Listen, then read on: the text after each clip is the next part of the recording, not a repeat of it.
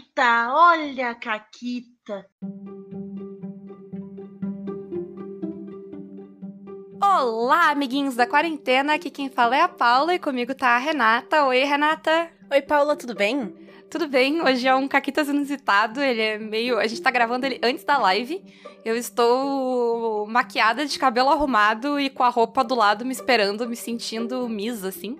Pena que isso é um podcast aí, ninguém vai ver, porque não dá pra te enxergar no áudio. Não dá pra me enxergar no áudio. Quem, quem for uh, lá no Noper hoje, quem foi, né, vai ver, e quem não foi, vê no YouTube depois. Incomodem o Noper, não tem isso, nada a ver com isso. Porque isso tá acontecendo uma semana depois, né? Então. Mas. é isso aí. Mas. Mas hoje. Hoje, no tá passado. Aqui, é. com um convidado ilustre, de quem a gente andou falando bastante aqui ultimamente. É verdade, deve, devia estar com as orelhas assim, quentes. Sim. Porque não temos a presença de ninguém menos que Jorge Valpassos, que escreveu aqueles joguinhos de panfleto que a gente estava falando aqui nas últimas duas semanas, três semanas. Então, Jorge, seja muito bem-vindo mais uma vez ao Caquitas. Gente, é, é, um prazer, uma honra estar aqui novamente no Caquitas. Estou super feliz em, em, participar e justamente nesse tema. Se você está ouvindo, você já sabe qual é o tema, né? Claro. E vai ser muito bacana trocar ideia com, com vocês. Será que eu tô. Será que eu vou destilar ódio hoje? Será que vai ter rente? Será? Não sei. Não percam. Será? Ah, é, é, só esse tipo de caquitas que existe. É os que a gente destila é. ódio. Dificilmente a gente destila amor.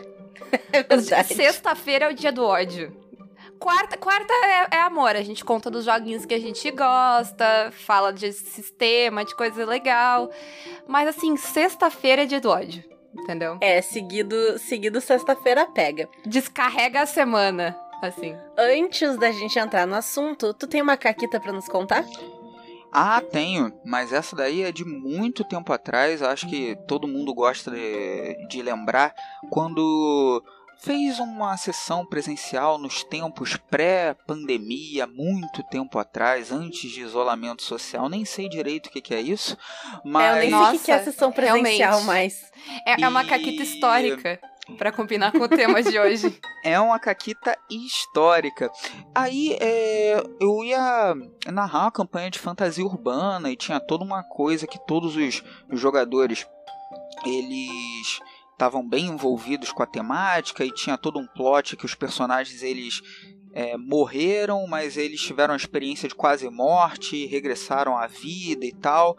E aí foi na casa de um amigo meu, e aí teve toda uma uma construção, né? Levei é, até as fichas de, de personagem, assim, meio que fluorescentes, uma coisa assim, para jogar com tudo apagado e tal sendo que não teve um teste prévio para saber se ia ficar tudo meio que bem visível uhum. e tal, mas é, a ideia era ter uma música baixa e luzes apagadas, até colocar uma luz negra para é, é, dar alguma ênfase algum, em alguns elementos ali da mesa e nos dados e nas coisas todas que, que brilhariam e tal. Só que deu, sei lá, 15 minutos de jogo, ninguém tava conseguindo enxergar nada, anotar nada, ver nada. Derrubou é, bebida em cima da mesa, de, caiu água, caiu salgadinho. Meu é, Deus! Tudo caindo e tal. Não, não, não, não, não, tá tudo bem, tudo bem. Pode acender aqui, a gente, a gente consegue e tal. Sim. Então, fica aí essa caquita. Às vezes a gente quer colocar floreio demais, mas esquece da acessibilidade, da usabilidade. Então, às vezes, o feijão com arroz, a ficha no, no caderno, aquela coisa mais tranquila, fica uma coisa que é, é, é, mais acessível para todo mundo, todo mundo se diverte. Claro, depois a gente vai evoluindo. Aí passaram algumas semanas, já consegui calibrar melhor ali tanto o, a iluminação quanto o som e tal, mas de primeiro eu tentei ser o, o cara do efeito especial e deu super errado, mas acabou que a gente, a gente riu pra caramba e eu acho que é isso, né? É, jogar RPG é ir improvisando e cada vez ir melhorando e tal, mas é também não esquecer dos, dos momentos engraçados que a gente passou tentando fazer uma coisa incrível e não deu certo. E É isso. Nossa, Muito eu bom. lembrei, eu lembrei, tipo, sei lá, vamos jogar luz de velas. Aí daqui a pouco tá as pessoas tudo tortas, assim, tentando olhar sua ficha. Com Ou- calor, porque tá quente, as velas tão torrando. ali As velas estão derretendo na mesa. É, é, esse é o tipo de coisa que, na teoria, é sempre uma ideia melhor do que na prática, né? É. Eu sei que eu- uma das coisas que, que até hoje eu não me esqueço foi depois todo mundo tendo que passar limpo, porque caiu suco, caiu água em cima das fichas e tal. E foi uma coisa assim. Foi um desastre. Foi o, foi o ápice da. Foi uma grande Sim. caquita. É, Foi- eu adoro. Eu gosto muito dessas caquitas físicas, que não é nem uma caquita dentro do jogo, é uma caquita no ambiente.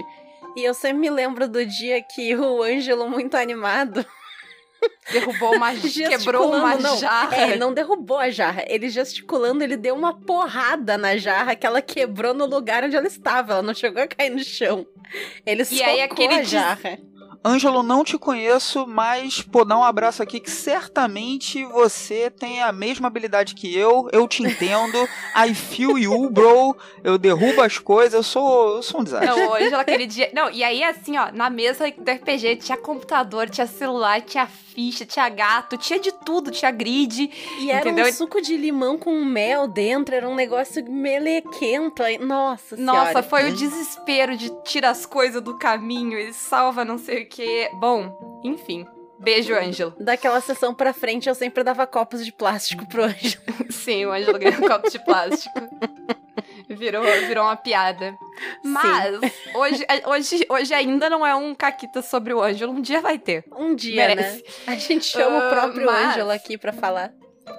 Eu, eu acho que ah, a gente podia deixar o, o, o convidado apresentar o tema, porque ele me pareceu gostar desse tema. Eu acho que sim, eu acho que sim. Fica Pareceu que ele quer falar sobre esse tema. Mas foi só uma impressão, assim. Não sei se, se procede. Ah, super procede. Vou até abrir aqui um, um pouco o jogo para quem tá, tá ouvindo, que eu fui convidado para falar sobre esse tema, né? Sobre a relação aí entre RPG, história e gente que faz algum tipo de argumentação descabida, e daqui a pouco a gente vai chegar por que, que essas argumentações são descabidas. E Spoiler, são muitos motivos. muitos motivos. E quando, ah, quando eu fui convidado, eu falei, gente, é quase uma realização de um sonho, porque é, além de eu fazer parte do, do Lampião, eu sou professor de história. E uma das coisas que mais me, me me preocupa, né, é da gente não estar fazendo, usando a história para replicar um preconceito que muitas vezes não faz sentido e pior ainda, ter um argumento de autoridade, coisas que não se sustentam nem pelo game design nem pela historiografia. E aí você escutam as galeras viajando loucamente. Por isso que eu fiz até aquela brincadeira no início do, do episódio, falando: será que eu vou passar ódio aqui e tal?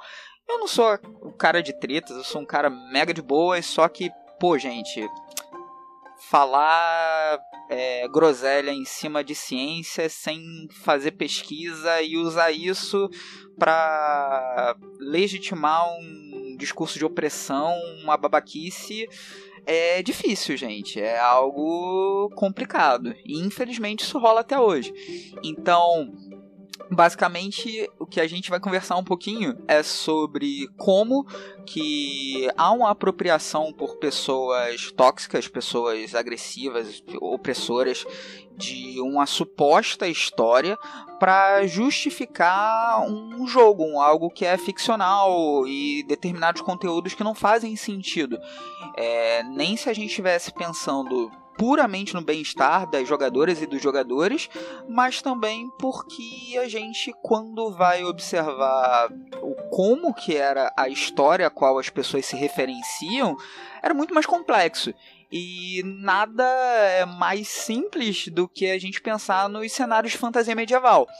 Sim. Muitas vezes a gente escuta: ah, não, meu personagem fez assim porque é, ele é agressivo, porque a Idade Média era brutal Uhum. e, e tal, etc. Era agressivo e. Que Idade Média é essa? O- o- do que você está falando? Oi? Quem? Aham. Então, Oi é, oi é um ótimo comentário. Assim. Sim. Não, eu acho ótimo, porque a pessoa costuma fazer esse tipo de comentário de ah, não, porque naquela época era assim. Primeiro, tu não tava lá. Segundo, no máximo, tu estudou um pouquinho de história no ensino médio. E olhe lá, porque eu acho que não prestou muita atenção. É, e aí, terceiro lugar, que quando o cara fala não, porque era assim, ele tá pegando isso, sei lá, de um filme que ele viu, entendeu? Uhum. De uma mídia nada a ver, que não E assim, necessariamente tem e nenhum assim, background histórico. Gente, eu odeio ser a pessoa que vai quebrar a magia do mundo pra vocês, mas deixa eu contar uma coisa. Não tinha dragão na Idade Média. Não tinha. Não tinha magia, não tinha mago, não tinha o bruxo, não tinha druida, não tinha não elfo. tinha. Uau. Não tinha. Sério? Ah, elfo é foda. Não, não tinha elfo. Mas e os Vê. livros de história do Tolkien tá mentindo pra mim, então? Então, é, eu acho que começar por aí de ah, isso é um elemento de fantasia e tal, é algo, é algo importante. Por quê? Porque ainda que a gente é, se relacione com o passado e tem um- uma característica bem própria da, do nosso idioma, é que não distingue história de história. E enquanto, por exemplo, no inglês a gente tem o, o history e Uhum. o story, que são palavras diferentes que implicam em significados diferentes, normalmente a gente grafa história com H maiúsculo para falar da disciplina, que vem lá do grego, que significa inquérito, pesquisa, investigação. Mas a gente escreve história com H minúsculo e tem até o neologismo de história com E para diferenciar, mas é, história com H minúsculo é para falar de uma concatenação de eventos em uma narrativa. Alguém está contando uma história para alguém. Não tem nenhum problema de você utilizar é, processos históricos e pesquisas históricas para você construir o seu cenário de jogo, para você ter como referência. É, entretanto, é, grande parte dos jogos que nós jogamos, que são de supostas fantasias medievais, e daqui a pouco a gente pode pensar até em fantasia urbana contemporânea, eles vão Uhum. dialogar com elementos que fazem parte da realidade, mas eles não precisam se ater àquela factualidade por vários motivos. Primeiro que eu teria um jogo teleológico. O que, que eu quero dizer com isso? Vamos jogar um jogo histórico? Vamos. Então a gente já sabe o que vai acontecer. Qual é o agenciamento dos personagens? o que, que você vai fazer? Realmente. Sim. a gente já, já começa por aí. Então, o, se a gente for pensar um pouco do game design, né, é, o jogo ele enseja, é, ele, é, o jogo ele acontece por, por uma contingência, ou seja, por a gente não saber o que vai acontecer. Se a gente sabe o que vai acontecer, qual vai ser o, o desenlace, qual vai ser o desfecho da história, a gente vai começar a seguir muitas coisas no trilho. Então é interessante que haja é, essas possibilidades que estão fora do do que a pesquisa histórica aponta. Então, essa é uma primeira coisa que eu queria já estabelecer que ah, não, vou fazer aqui uma coisa ultra realista para você jogar exatamente como que aconteceu e tá OK. Então você tá tirando uma potência, você tá pe- tirando a agência, né, da- das personagens, você sabe? Sabe o que eu lembrei, Renata? Hum, do programa sobre a agência que a gente recém gravou. Não, eu lembrei da aventura do Rastro de Cthulhu, que tem uma múmia no Titanic. Esse, esse é, é o ah, plot. sim. E Sim, é aí, excelente, a coisa porque- mais difícil, e é muito engraçado, porque eu joguei essa mesa com jogadores que, tipo, jogam há muito tempo e que são super, tipo, não, agir como seu personagem. Tu fala que o, o, o, o navio bateu e todo mundo quer pular fora. Todo mundo quer pular fora, todo mundo tem desespero, todo mundo tá, tipo, vai afundar, vai afundar. E é muito engraçado, assim, justamente porque, tipo, sim, vai afundar, tu sabe que vai afundar. Tu sabe desde Mas quem o começo tava que vai lá na afundar. época não sabia que ia afundar, achava que foi só uma batidinha, um arranhãozinho, vai ficar tudo bem. Nem, nem Deus afunda esse navio. É, isso pode ser até um desafio interessante para interpretação, né, de você Sim. já saber o que que possivelmente vai acontecer. Só que se eu me ativer a, a, a ter todos os é, eventos já previamente é, concatenados, você tá ali praticamente ouvindo uma contação de história. Você não, não tá jogando. Exato. Sim, vídeo Tanto que nessa aventura tem a múmia. Exato, tem uma Uhum. múmia. A gente não tinha uma múmia no Titanic, tá, né? Assim, nem morta, nem viva. Eu espero. Eu espero, é. Ou Senão, será? teria sido um filme mais interessante. Com certeza. Com certeza. Na minha cabeça ele foi. Mas isso que vocês falaram, né, que a, a pessoa, ela vai jogar um jogo, por exemplo, de fantasia medieval e ela tem uma referência vindo de um filme ou de algum outro jogo ou de um livro de fantasia, é algo que dentro dos campos de pesquisa de história já existe. Existe um conceito chamado medievalismos. O que são os medievalismos? São as imagens é, que o, o senso comum, que as pessoas, né, que as interpretações da história pública têm sobre um determinado período da história. Então, a gente quando vai falar com uma pessoa que não é um pesquisador, que não é um historiador, então que não tem muito conhecimento, quando a gente fala em é, quais são as palavras que vêm na sua cabeça quando você pensa em Idade Média, período medieval. Aí a pessoa, ela costuma pensar em castelo, costuma pensar em guerra, costuma pensar em rei, costuma pensar em bestiários, costuma pensar em Peste negra. peste negra. é, são esses tipos de, de, de imagens, sendo que todas as imagens, elas normalmente elas são repercutidas por essas mídias. Ah, e também tem a questão é, mais fantasiosa, tipo Rei Arthur, a Santa Joana d'Arc, Uhum. coisas nesse Uhum. sentido, né? O, o- essas coisas mais de, de, de magia e tal. E Viking é muito comum, e sobretudo por causa dos seriados também e tal. Aham. Mas fala-se É, é- muito é bem concentrado, assim, né? Uhum. Só existia uma parte do planeta na, nessa época. Isso. E aí que entra alguns pontos legais pra gente debater. Primeiro que isso da- dessa divisão de his- pré-história, história antiga, é, história medieval, história moderna, história contemporânea, é um tipo de divisão do tempo que só faz sentido se a gente tomar a Europa como a produtora desse discurso que divide o tempo dessa forma. E Uhum. agora o Valpasso falou um negócio muito difícil, muito teórico. Você já notou que em outras sociedades do mundo as eras, os períodos são diferentes? Olha aqui, por exemplo, para a história do Brasil. Normalmente a gente pensa na história do Brasil como antes da invasão, né, antes da conquista, depois vem tipo Brasil colônia, que é o período que o Brasil fazia parte do Uhum. Império Ultramarino, depois Império, depois República e dentro de República várias divisões.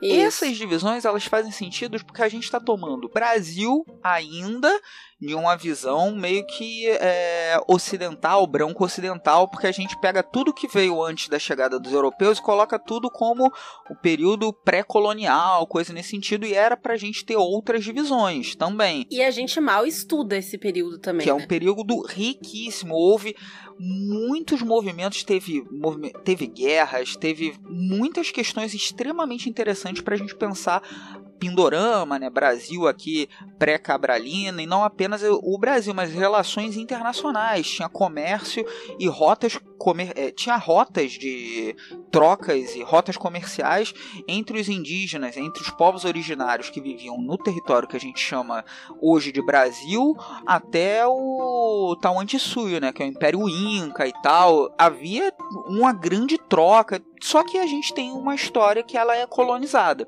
Mas voltando a falar lá de Idade Média, beleza? Então, Idade Média, esse período medieval é algo que vai fazer sentido na Europa, certo? Mais ou menos. Não é nem toda a Europa.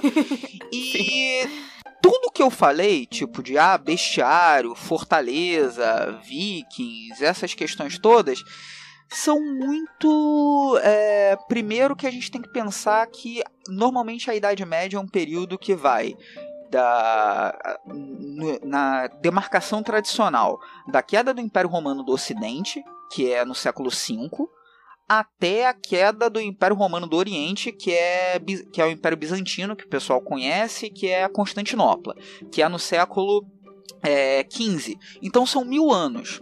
Olha só para a história do Brasil. A gente está gravando em 2020. Isso significa que se a gente pegar 2021. essa 2021. Difícil de acreditar, mas é 2021 já. É 2020/2, segunda temporada de 2020. Isso. Tá. É, Exato. só do período do, da invasão, né, da conquista dos europeus até hoje, são 521 anos. O período que normalmente a gente chama de Idade Média tem o dobro, tem mil anos. Uhum. Só se a gente olhar pro caso do Brasil, em 500 anos aconteceu coisa pra caramba. Que não dá pra gente Olha, falar se que tem voltar uma dois anos, já aconteceu Né? coisa pra caralho. já Sim. aconteceu muita coisa. Então virar e falar que toda a Europa era tinha várias fortalezas e teve invasão dos povos da Escandinávia, né, os povos nórdicos e tal, é uma grande generalização. E essa generalização normalmente ela tem vários recortes. Quer ver eu dar um exemplo super legal? Você que diz que gosta de fazer uma, uma representação fidedigna e realista de um mundo medieval, você leva em conta Rus, que é o reino de Rus, que vai dar origem à Ucrânia e à Rússia.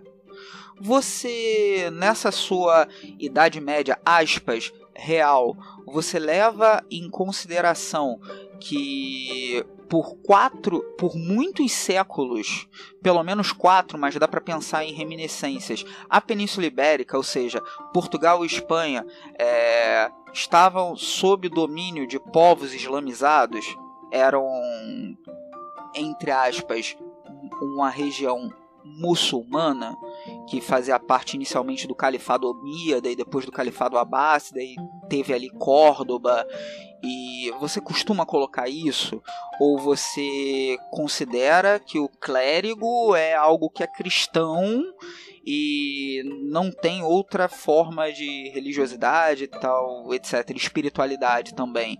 É, existe nesse seu mundo é, uma diversidade étnico-racial.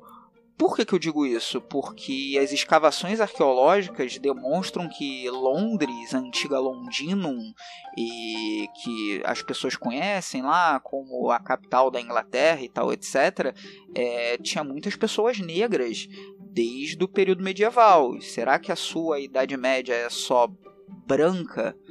e várias outras questões que a gente pode fazer se a gente for entrar em detalhes. Da mesma forma que todo mundo pensa que começou a Idade Média tem um monte de castelo e um monte de fortaleza. A gente tem que pensar Brotou. que Né? Do nada. Ontem não tinha. o período de castelização, né, de construção de, de castelos e tal, é uma reação a um período de invasão pela, pelo Oriente, pelos povos magiares, né, os povos nômades, pelo norte, sim, dos povos da Escandinávia e um medo também do sul, dos saques berberes, né, dos povos islamizados. Então, aí a gente já começa a ver que até a ideia de uma fortaleza, né, de um castelo, que não, o castelo não era é, o castelo Disney, né, que é a residência do rei, da rainha e tal, era algo funcional, era uma fortaleza. Tem que ter uma motivação histórica para aquilo ali acontecer. E, Uhum. e tem muitas outras coisas que a gente pode conversar aqui, como a, existência é, de o que a gente pensa, né, de fantasia medieval, que ah, tem um rei, você tem que servir o rei e tal, etc e mais um período que a gente pensa em Europa medieval, você não tinha essa centralização do poder em torno do rei, isso é uma coisa que tem muito mais a ver com o Estado moderno do que com a- as experiências medievais plurais que tiveram. Então, pouco mais cautela na hora de você fazer esse tipo de afirmação de ah, eu vou fazer o meu mundo realista. E eu pergunto a vocês, vocês já tiveram alguma experiência dessa? De ah, vamos fazer aqui um jogo histórico e por isso realista. E foi um negócio meio estranho, no mínimo. Vocês já tiveram esse tipo de experiência? Felizmente, eu nunca precisei dar esse tapa na cara E eu nunca tive esse, esse comentário de, tipo. Mas eu já tive. Eu, eu, já, eu já tive, tipo, amigas me contando que o cara chegou, tipo. Não, que vai ser um jogo realista, então mulher não pode fazer nada. E, e aí, eu vou dar o um agravante. A, a menina respondeu, porque ela era adolescente, então tinha, faltava discernimento. Uh, vou jogar de homem, então não pode. Que isso, gente? A menina não pode jogar de homem, mas você pode jogar com um elfo, que é um ser isso, que não existe. Isso! Exatamente. isso. E, mas a mulher tem que ser submissa porque ele é realista histórico uhum, uhum. com, de novo, o elfo. e talvez até um orc e, e um dragão. E dragão.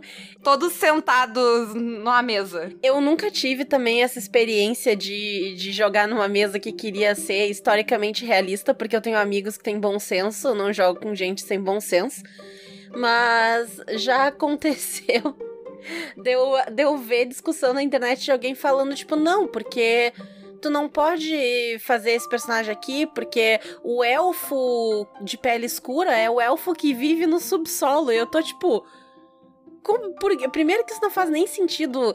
Fa, da, do pouco que eu sei de evolução, se tu vive num lugar onde não tem sol, a tua pele não. não por, por questões darwinistas, é, a tendência é ficar mais clara e não mais escura.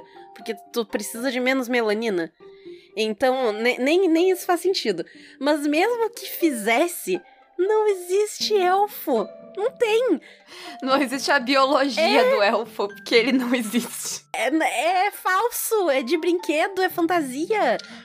Eu acho que tem, tem, tem algumas coisas assim que, mexe, que, que mexem muito comigo quando é, vai se tratar qualquer temática histórica e acho que o mundo de fantasia medieval é algo que é é o recorte assim que é mais comum nas mesas de RPG e mais dá, dá pra gente pensar desde jogo na Segunda Guerra Mundial até na Antiguidade, até jogos com povos de cultura ágrafa, né, que a gente chama de pré, que alguns chamam de pré-história e tal.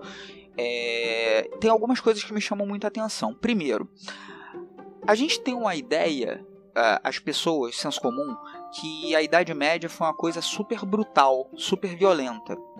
Sendo que é normal em documentos históricos, né, os historiadores eles se debruçam na análise de documentos históricos, né, de fontes históricas, que haja um grande interdito da violência e que essa violência ela é legitimada apenas aos bellatori. Quem são os bellatori? Os bellatori seriam os guerreiros. Os guerreiros seriam os indivíduos de uma aristocracia nobre, eles são as pessoas que têm o nesse momento da história, sobretudo quando a gente estiver pensando na formação das cavalarias e tal, é, que vão ter, primeiro, o acesso a recursos para ter forja e para uhum. ter metal. Não era uma coisa que era aberto para todo mundo. A ideia de ter ferro e, e aço, você precisa de fornos extremamente é, bem desenvolvidos para derreter aço e tal.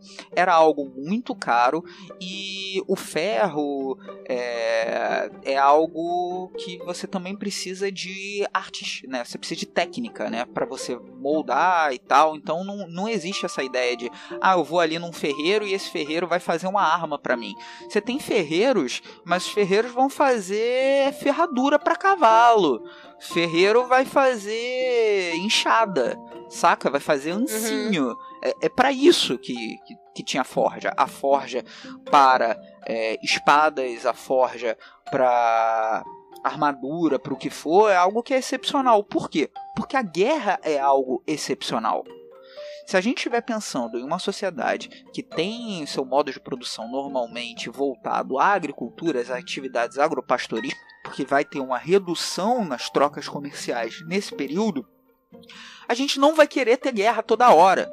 Não é à toa que é, a principal instituição que vai ordenar o tempo e o espaço eh, de, circulação e as normas de conduta vai ser a igreja. E a igreja cria uma série de regras para impedir a proliferação dos do, da violência. Então a gente vai ter, não pode ter guerra em dia de santo, é, durante a quaresma, em, em, vários momentos, domingo, em vários momentos não pode ter, ter guerra. E essa guerra, elas são guerras entre pares, não tinha um conceito de razi, guerra total, matar tudo quanto é camponês e tal. Não é isso. Por que, que os nobres não querem matar camponeses? Porque os camponeses, eles são os trabalhadores, eles estão no eito e eles estão efetivamente plantando comida. Você não vai Sim. exterminar camponês porque você vai criar um problema de, de sobrevivência para o seu senhorio, né, para sua terra e tal. As guerras elas eram muito mais, elas não tinham exatamente a ideia de você anexar território e ampliar espaço, era mais uma questão muitas vezes de nobreza, uma questão de sucessão dinástica. E, e, e essa questão da gente projetar para a Idade Média a violência e a brutalidade é uma construção feita depois. É, o nome Idade Média já é um conceito que é um conceito que tem um juízo de valor. Igual quando a gente fala pré-história, dá a entender uhum. que não havia história para aquele povo, aquilo ali veio pré-história. Uhum. Igual os povos originários aqui, que a gente já criticou a historiografia tradicional, que acha que a história do Brasil começa com a chegada dos europeus. Não, teve é, milhares de anos de presença humana antes da chegada dos europeus. Agora, amiguinho, você que gosta de, de ter um argumento histórico que você tira a pesquisa de não sabe de onde, se a gente começar a pensar com, com cautela, a experiência do Homo sapiens sapiens, a nossa espécie, na Terra, é, ela é muito maior em um momento nômade do que no momento sedentário.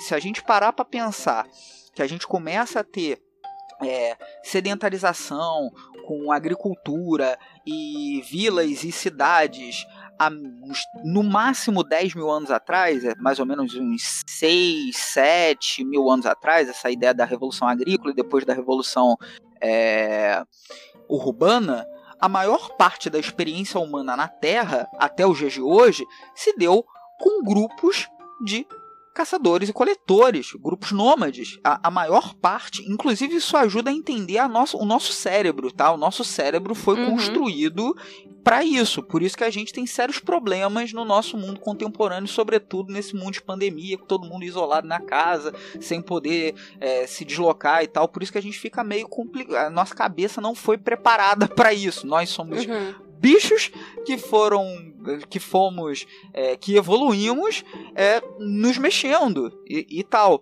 e aí o que, que a gente tem com essa Idade Média? As pessoas da Idade Moderna falaram que a Idade Média era a pior coisa do mundo, só tinha fome, peste, Idade das guerra, Trevas. Idade das Trevas e tal. Eu vou falar o mesmo de 2020, 2021 assim que passar. todo mundo, todo mundo. Mas aí a gente para para conhecer história, por exemplo, conhece uma moça chamada Hildegarda de Binden.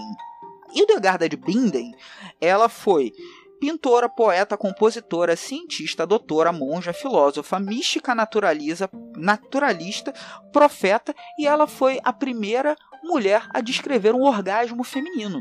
E tu aí, que não sabe nem limpar a bunda, tá dizendo que mulher não pode fazer as coisas no RPG. E ela é uma pessoa da Idade Média. E aí? Fica um pouco esquisito você virar e falar. Cadê teu realismo histórico agora? Aí é. fica um pouco difícil. Então, e aí, e, e vamos ser sinceros, mesmo que ninguém quer o realismo na sua mesa. Ninguém quer, tipo, jogar um RPG que tu vai acordar de manhã e plantar e esperar chuva. E, sabe? E viver tipo, num mundo sem antibiótico. E. Desinteria. E fazer, sabe? Aí tu faz comida, planta, cuida dos filhos. Quem é que quer essa vida? Ninguém quer essa vida. A gente vive essa vida já. Essa vida de acordar, trabalhar, fazer as coisas, esperar o tempo passar, que o tempo não passa rápido. Ninguém quer isso. Dá para rolar boas histórias com, com a pegada histórica, realista? Dá mas faz o, faz o dever de casa. Não entrega só duas linhas, que senão o professor dá zero na prova. Faz o dever de casa é. direito. Ora. Uhum. Sim, mas ela ainda também vai ser uma história, ela ainda é ficção. Né? Sim. Por mais que tu vá pra uma coisa, como tu disse, se tu vai pro, pro realismo histórico. Cara, é só olhar as histórias que a gente conta e, e qual foi a vez que algum filme, série, livro ah, que romanceou história e foi fiel. Mas sabe de uma coisa? Isso que você falou mexe muito também. Agora eu vou fazer um sentido oposto. Já que a gente deu uma certa criticada no jeito que se joga e e que se pensa em história quando está pensando em jogo, tem uma coisa que também merece muita atenção. Essa visão mais plural, que está pensando em gênero, em diversidade étnico-racial e até é, pensando de um jeito que não é cis, branco, europeu e tal, é algo relativamente recente. Se a gente estiver pensando na própria historiografia. Quer ver? Uhum. É, eu posso afirmar que até os anos 70, dentro das academias, então a gente ainda tem é, algum tempo até isso se tornar algo mais vulgarizado, não havia é, dentro das academias estudos sobre história das mulheres, como a gente tem hoje. Por exemplo, não tinha nenhuma preocupação para pensar é, questões em torno de homoafetividade, de bissexuais ou mesmo de uma diversidade étnico-racial, pensar em estudos decoloniais, nada disso existia até pelo menos a década de 70. E se a gente olhar para a tradição de história, de estudos na história, isso foi ontem, né? Década de 70 Uhum. foi praticamente ontem. E isso daí ajuda a gente a pensar em algumas coisas. O que? Quando o RPG ele foi construído, que também foi nessa mesma década de 70, as pessoas que os construíram, elas tinham como a sua base de é, formação é, literatura, que era uma literatura de fantasia pulp, mas que também era de homens brancos cis. Isso a gente vai ter Sim. Lá, se a gente estiver pensando em horror pulp, Lovecraft, é, Jack Vance, para uma pegada assim mais de Dying Earth, ou então até mesmo The Game Reach, que são que estão lá. O Jack Vance é um dos caras que está referenciado lá no apêndice N lá do Dungeons and Dragons, né? Tô fazendo a história do RPG e que foi escrito Uhum. em 74, né, e tal, o Dungeons and Dragons, mas tem é, qual é a, a formação intelectual das pessoas que construíram a tradição de jogar RPG? É uma formação intelectual que nas escolas e na ficção só tinham como referência homens brancos. Não é à toa que Exatamente. Uhum. não é à toa que é, muitas dessas produções, como o próprio Gary Gygax, vai fazer suplemento de D&D que vai precificar a- as mulheres, né? Se você, você vai gastar o seu ouro do tesouro que você acabou de saquear de uma sociedade antiga, de uma ruína, que é, é literalmente uma visão colonizadora, né? De eu estou saindo da minha... É uma proposta Sim, colonizadora, é, o- né? O europeu que chega e leva as coisas pra botar num museu pra vender, né? E aí tem um, um outro detalhe também, que é, sim tem a visão do europeu, mas a metáfora do eu vou ir para uma terra erma, e essa terra erma eu vou encontrar coisas que eu vou conseguir me dar bem, e quando eu voltar eu vou ter a minha torre, eu vou ter o meu empreendimento, e todo mundo que eu vou encontrar é bárbaro, por incrível que pareça, isso tem a ver com a historiografia estadunidense.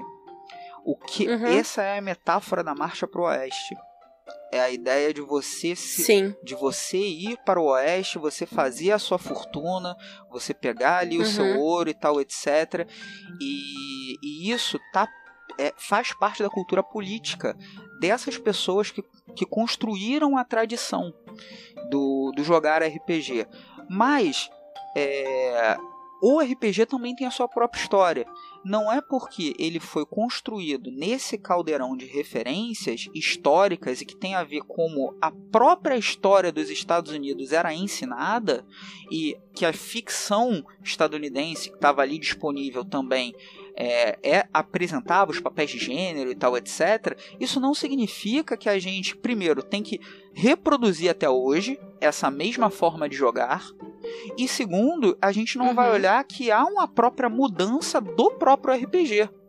Se a gente olhar, por exemplo, para o próprio manual do jogador do D&D quinta edição, o exemplo do guerreiro é uma pessoa negra. O, uhum. a, a, imagem ali do guerreiro. É, então, é, isso a gente está falando do D&D, que é o jogo mais jogado, mas a gente pode pensar em muitos outros jogos que têm uma visão distinta uhum. para com uma determina, um determinado tema histórico. Vou dar um exemplo super comum, que é um tema que é bem conhecido aí pelo mundo é, que curte história e que está dentro do, da cultura pop, que é a Segunda Guerra Mundial. Todo ano tem um filme hollywoodiano da Segunda Guerra Mundial. E tem um uhum. RPG que fala sobre as bruxas da noite, Night Wishes, que era uma divisão de bombardeios do exército uhum. soviético que era composto apenas por mulheres. E tem um RPG do Jason, do Jason Morningstar que é sobre elas. Você vai jogar com as mulheres que jogavam bomba na cabeça dos nazistas. Ou seja, dá pra gente continuar visitando a história, só que com outros olhares, assim como a própria história tem outros olhares para o passado. E, e, e esses Sim. outros olhares é, mexem com o jeito que a gente se relaciona com a história. Por isso que eu não gosto de fazer a divisão de ah, isso aqui é só história, só entretenimento, e esse aqui é o momento da gente se instruir, da gente estudar. A gente pode ter o um entretenimento, a gente pode se divertir com algo que é ficcional, mas ter uma visão sobre é, uma visão de algum tipo de conceito de história. Que eu trabalhei isso, por exemplo, no, no Rota Fortuna. Que você pode pegar um jogo de uhum. fantasia, uhum. mas o que que eu coloquei ali? Uma pegada realista da história? Não. Eu peguei conceitos que eram os conceitos que as pessoas da Idade Média compreendiam o mundo, que eram os humores, que alteravam os seus, os seus comportamentos. Também tem toda uma questão ali em torno do livre-arbítrio, porque você não vai fazer uma rolagem de dados para ter um sucesso ou um fracasso, mas para saber como que você vai reagir. Porque a uhum. ideia do, de um mundo é, pré, é, sobretudo, é, o que a gente pensa né, de renascimento, essa questão de, de ter mais um racionalismo e de individualismo e tal, etc., é que as ações, os nossos, o, a nossa passagem na Terra, ela tá meio que determinada. Você não tem exatamente um livre arbítrio para escolher o seu, tá tudo meio que tecido no destino e quem é que é o cara que sabe de tudo e tal. Se a gente tiver uma visão cristã, seria o Deus cristão. Então a, a brincadeira em torno do Rota Fortuna é, é, usar determinados conceitos, sim, que são históricos, mas não para reproduzir algo que é, é necessariamente realista para com o passado, mas fazer com que a gente se coloque para pensar em como que a gente pensaria o mundo nessa Idade Média, sendo fantástico ou não. Isso é uma coisa que eu acho legal uhum. da gente trabalhar. Eu concordo 100% com o, com o que o Jorge estava falando. Uh, concluindo só, a, a, o que eu quis dizer muito foi de, tipo, o que tu, tu não quer esse realismo absoluto. Ah, claro. E, e, o, e o cara que, que fala esse tipo de coisa, ele, não, ele provavelmente não quer realismo nenhum. Ele quer um filme de Hollywood e ele tá usando realismo pra ser babaca. Isso. Então.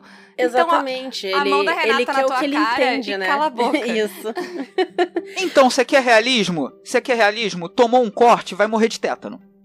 Exato, sabe? Ué. E é bem aquilo que, que, a gente já falou em alguns outros episódios e tu comentou agora. Depende muito de quem tá criando o que e para quem. Porque se é sempre aquela o homem branco hétero cis que tá criando filmes, jogos, livros, ele vai contar histórias sobre o homem branco hétero cis.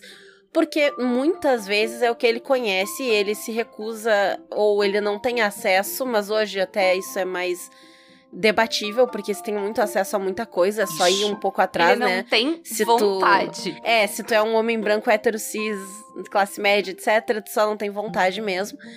Mas, sabe? Então, é, é ter uma pluralidade de olhares, é jogar jogos de gente diferente, é assistir mídias feitas por gente diferente. É não assistir só os mesmos filmes dos mesmos diretor lá que faz o fulaninho Cut lá não sei aonde. É, é, é olhar outra Isso. coisa, é procurar outras visões, outras produções, outros tipos de jogo, outras lógicas de jogo. Porque às vezes a gente fica muito também nisso de.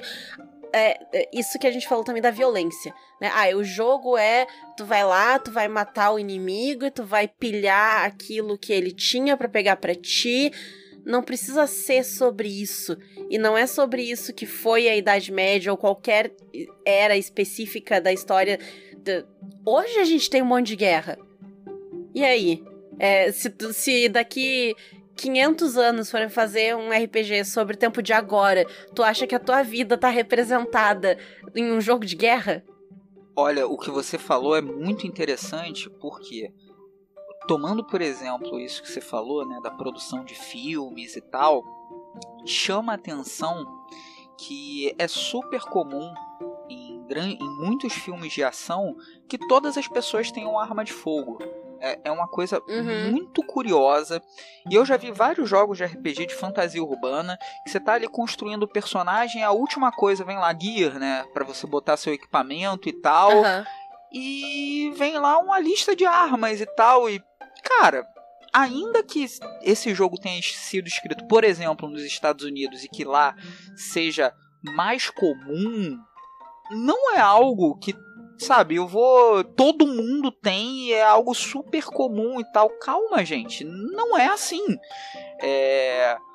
De resolver as coisas por meio da violência e todo mundo ter uma arma, ou então mais de uma pessoa tem um. um uma coisa. um um armorial na sua casa cheio de fuzil, escopeta, essas coisas. Gente, é, no mundo onde eu vivo, quem tem isso normalmente é filho do presidente da república ou amigo do presidente da república. Não é uma coisa comum. vizinho, vizinho e tal. É. Que, pô, bate na porta do vizinho, tem 170 fuzis, essas coisas assim, mas não é uma coisa comum ter. Eu queria dizer pro Fred que o Jorge Valpasso disse que tu não pode ter uma Gatling Gun no Call of Cthulhu. Obrigada. Muito obrigada. Uh, mas assim, gente, então uh, vamos, vamos concluir a situação? Bora. Assim, a gente. Ó, primeir, a primeira coisa que eu queria só dizer na conclusão é que, caso vocês não tenham notado por todos os exemplos maravilhosos que o, o Jorge deu com muita sabedoria e, e conhecimento aqui, nenhuma minoria foi inventada agora, tá? Assim, o mundo não era feito só de homens brancos e mulheres sub submissas. Por... Não foi assim, tipo, ah, nasceu a Cher, surgiram os gays. Não foi isso que aconteceu. não foi isso, gente. Tá? Então, primeira coisa. Tá? Depois, eu acho que ficou bem claro que isso aí que vocês estão falando não é realismo é só desculpa para vocês serem racistas, machistas, homofóbicos e babacas no geral. Uhum. Então, quer ser machista, pelo menos não use história, filho da puta. Tá? É, admite que tu tá só sendo babaca. Até porque eu vou fazer aqui o meu comentário final, que é realismo na mesa é a minha mão na tua cara. é, é só o que eu tenho a dizer, depois eu não tenho mais nada a acrescentar. Bom, então vamos deixar o convidado fazer suas considerações finais, dar o seu tchau, fazer o seu jabá e tudo mais que tu quiser. Fique em casa. Ah, sei lá, vocês já fizeram comentários fantásticos. Só última, última coisa que eu queria falar sobre o tema é. Além de não feche os olhos para a história, mas tome a história como algo para te inspirar e para você agir no mundo e mudar o mundo. E aquele cara que faz um tipo de justificativa, aquela pessoa que faz um tipo de justificativa, ah, porque era assim é, naquele tempo e tal, na verdade ela não quer é, ter uma experiência diferente da que ele supostamente domina ou que está acostumado e que ele já tem uhum. um controle. E enquanto um criador de jogos, agora eu saí do personagem é, professor de história e entrei no personagem criador de jogos. Eu faço uma pergunta para você. Se quando você senta para jogar um jogo, você não tem uma abertura, uma predisposição para jogar as histórias que estiverem acontecendo de uma forma emergente e você já chega com é, todos os preconceitos e as visões pré-concebidas, eu pergunto: você tá jogando? É isso. É, é, é essa provocação, porque normalmente são os caras que dizem que jogam há muito tempo e por isso são bons jogadores. Será que eles são bons jogadores ou será que eles só que eles não têm medo de jogar algo diferente com outras sensibilidades, com outras propostas e estão simplesmente ali naquela zona segura, que não querem perder privilégios e não querem deixar ser tomados por outros afetos. Às vezes, aquele afeto diferente que a pessoa está ali é, se fechando pode fazer ela se emocionar e ela não quer. Ela quer continuar dando machadadas e, e etc. e sendo um cara estúpido na mesa. É isso. É, gente, encerro aqui, que eu acho que eu já falei demais. O programa deve ficar grande, eu não quero dar mais trabalho ainda para as editoras. e fecho a minha minha participação falando que a minha arroba é valpacojorge em tudo quanto é rede social. É, eu faço parte do Lampião Game Studio e eu acabei de lançar um romance chamado Rubro e Roxo, que ele está em pré-venda na editora Avec e tá em preço promocional, tem ali o brinde, tem o marcador de página e tal. Tá bem bacana. E esse rubro e roxo, ele vai se ambientar no mesmo cenário, né? No mesmo universo do Lições, que é um RPG que vai ser publicado pela editora Avec também. Então já fica o convite. Ele é um romance de terror escolar. Então, se você curte uma pegada assim meio é, Carrie Estranha, uma coisa que são micropoderes, intrigas, investigação sobrenatural, você vai curtir. É um, um livro que eu gostei bastante aí da escrita e tô bastante feliz com o resultado e espero que vocês curtam também essa história. E é só procurar rubro e roxo, mas eu vou passar também aqui para o pessoal do Caquitas para colocar o link também aqui da pré-venda lá pela editora uhum. VEC. Brigadão, gente. Vai estar tá na descrição, como sempre, os links, então fiquem ligados aí. Assim, ó, muito, muito obrigado ao Jorge por ter vindo aqui dar propriedade pro nosso uhum. raid, porque a gente ia fazer, né, se fosse só a gente, seria só o ódio. Agora Isso. foi o ódio com propriedade. Ficou tão foda essa, essa aula pra macho chato branco cis hétero do, do Facebook, vamos convenhamos, são eles. Sim. né? Que, que eu, eu quase quero que eles escutem. Mas daí eu penso que vai ser muito trabalho. Assim, eu quase queria, sabe, ver todos, todos os argumentos deles serem, tipo, destruídos, assim, um atrás, sabe, do outro. Enfim, eu, eu, se alguém de vocês for fazer um deles escutar e tal, e ele vai vir me incomodar depois, tudo bem, mas filma ele escutando, porque eu quero ver. É isso. É isso aí, gente. Então, de novo, muito obrigada por ter aceitado o nosso convite. O programa ficou incrível, maravilhoso, certamente um dos meus favoritos dos últimos tempos. Já até contei vantagem lá no grupo do Caquita sobre isso. Então, quem quiser nos seguir, nos apoiar por aí, Caquitas Podcast nas redes sociais, manda um alô, manda uma mensagem. Se quiser comentar o episódio, comenta o episódio, a gente adora ler. Quem quiser fazer parte do nosso grupo de apoiadores, a gente tem Apoia-se, PicPay ou Padrim. Tem o nosso grupo no Telegram e tem os melhores amigos do Insta, onde a gente posta algumas coisas. Eu andei postando uns testes de maquiagem pro Ultimate Fighting Princesses que vai ter por aí, né? O a rinha de princesa, como a gente tá chamando. Então, uhum. fiquem de olho aí também. E lembrem-se de visitar nossas lojas parceiras, a Editora Chá e a Representarte Design e a Retropunk. Na Editora Chá e na Representarte, cupom CAQUITAS para 10% de desconto e na Retropunk CAQUITAS10, também 10% de desconto. É isso aí, beijos e lembrem que realismo na mesa é a mão da Renata na cara de vocês. Tchau! Tchau, tchau! Tchau!